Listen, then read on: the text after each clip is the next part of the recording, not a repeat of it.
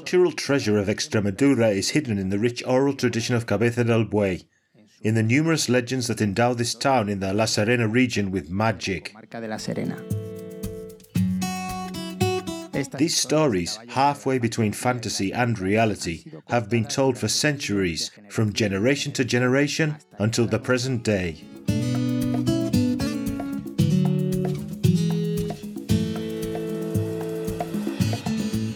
Tourism in Cabeza del Buey. Smart tourist signs in audio format. Legends.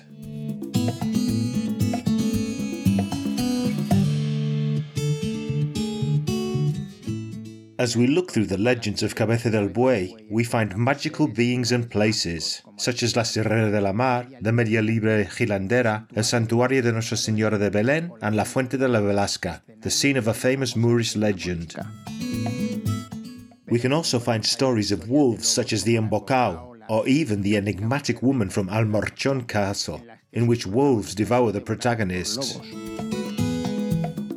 Other stories based on real characters, such as that of the hermit, numerous ghost stories and haunted houses, such as the legend of the pilgrim, which adds mystery to the origin of the St. Helena Hospital, and the story of the ghost of the Virgin of Bethlehem, patron saint of the town. In our look at the legends of Cabeza del Buey, we will focus on three of these stories the sanctuary of the Bethlehem Virgin, the three stones, and the Balasca fountain. All three have a common link water.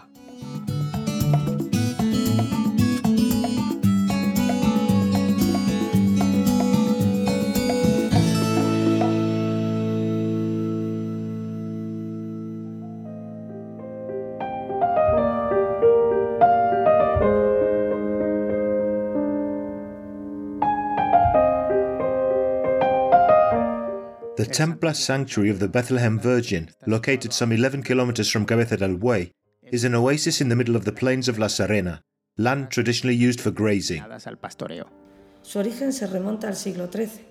Its origin dates back to the 13th century, at the height of the Reconquest, although various sources indicate the possibility that in times before the arrival of Christianity, pagan worship occurred in this place.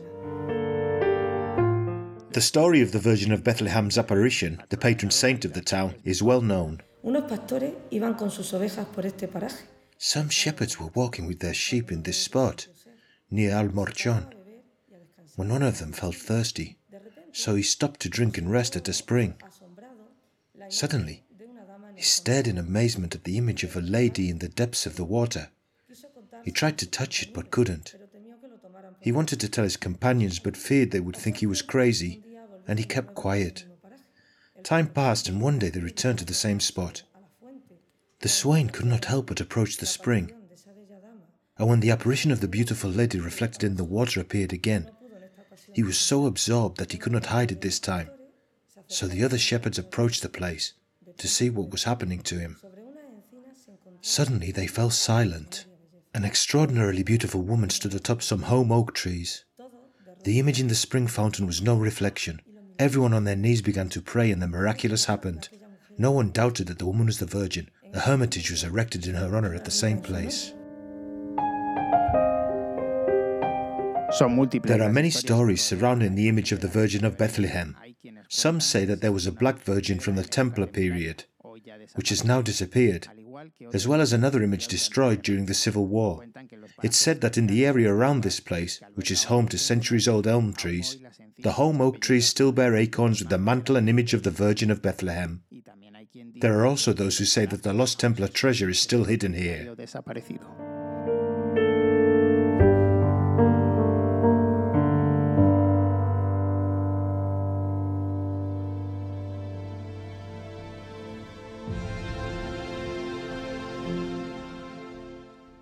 In the legend of the three stones, also known as the legend of the bad fortune or the legend of the half pound spinner, a woman walks through a place called Las Tres Piedras to reach a washing place in La Venta. These were told to scare us children when we were little. I remember my grandmother telling it to me. It was like a horror story.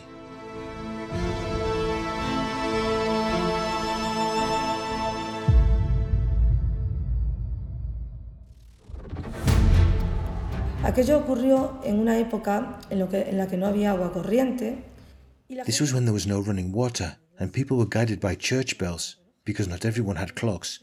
The story goes that a woman got the time wrong, and believing she was looking for the sunrise, she actually crossed the Three Stones Road in the middle of the night. Then she met a woman and said to her, Madam, could you tell me what time it is?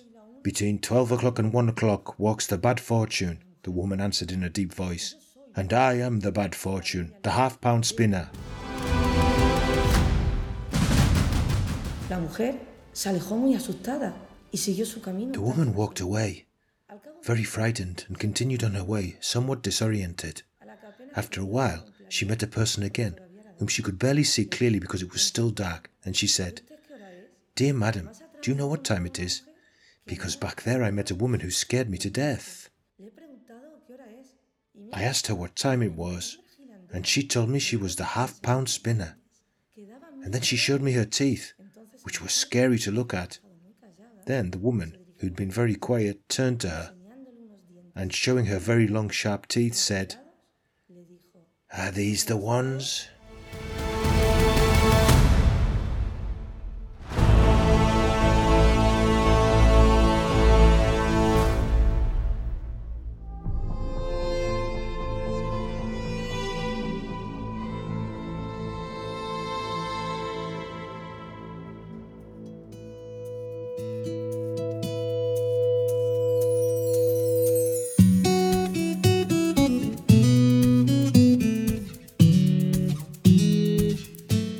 Finally, there's a legend in Cabeza del Buey that has as many names as the places it supposedly took place. The Leyenda de los Tres Encantos, El Pozuelo, Leyenda de la Reina Mora, La Mora Encantada, and Leyenda de la Fuente de la Balasca.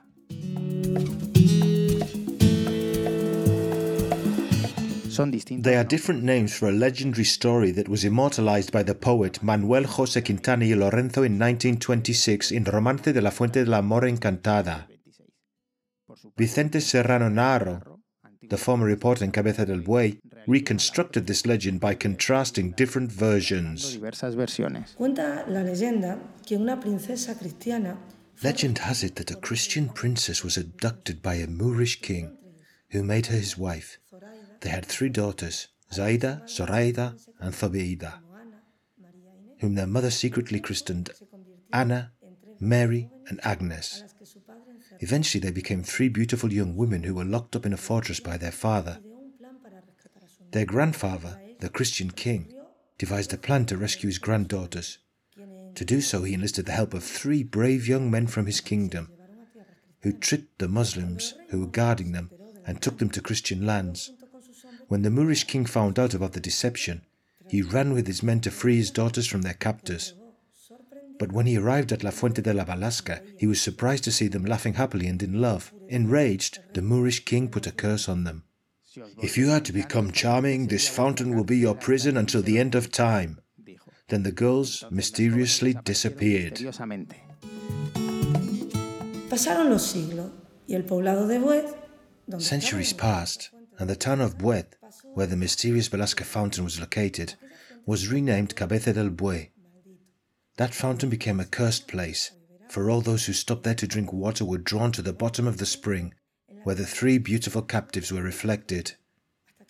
Until one day, a young man found the scroll that the bereaved mother of the three maidens had commissioned from a magician, in the hope that her daughters would be released.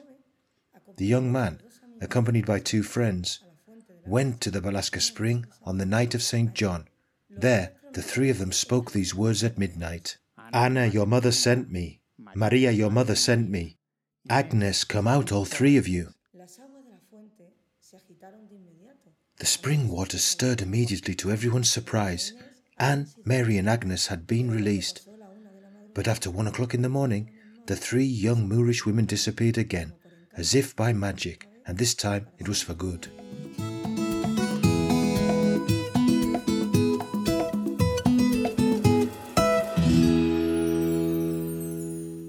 a production for Radio Viajera, financed within the framework of the Project for the Development of Smart Villages of the Government of Extremadura and the European Union, with the support of the Cabeza del Buey Town Council.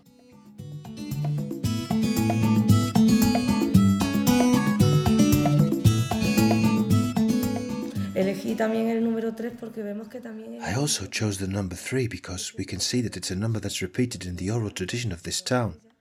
The three charms, the three maidens, the three stones. Most of these places really exist. There's a more elaborate version of the last one, but when people tell them, they often recreate them too. There are people who talk about the Pozuelo, that it was a well and not a spring. But behind all that is the issue of water, of telling the children, look, don't get too close to the water because water attracts you, and this can have consequences.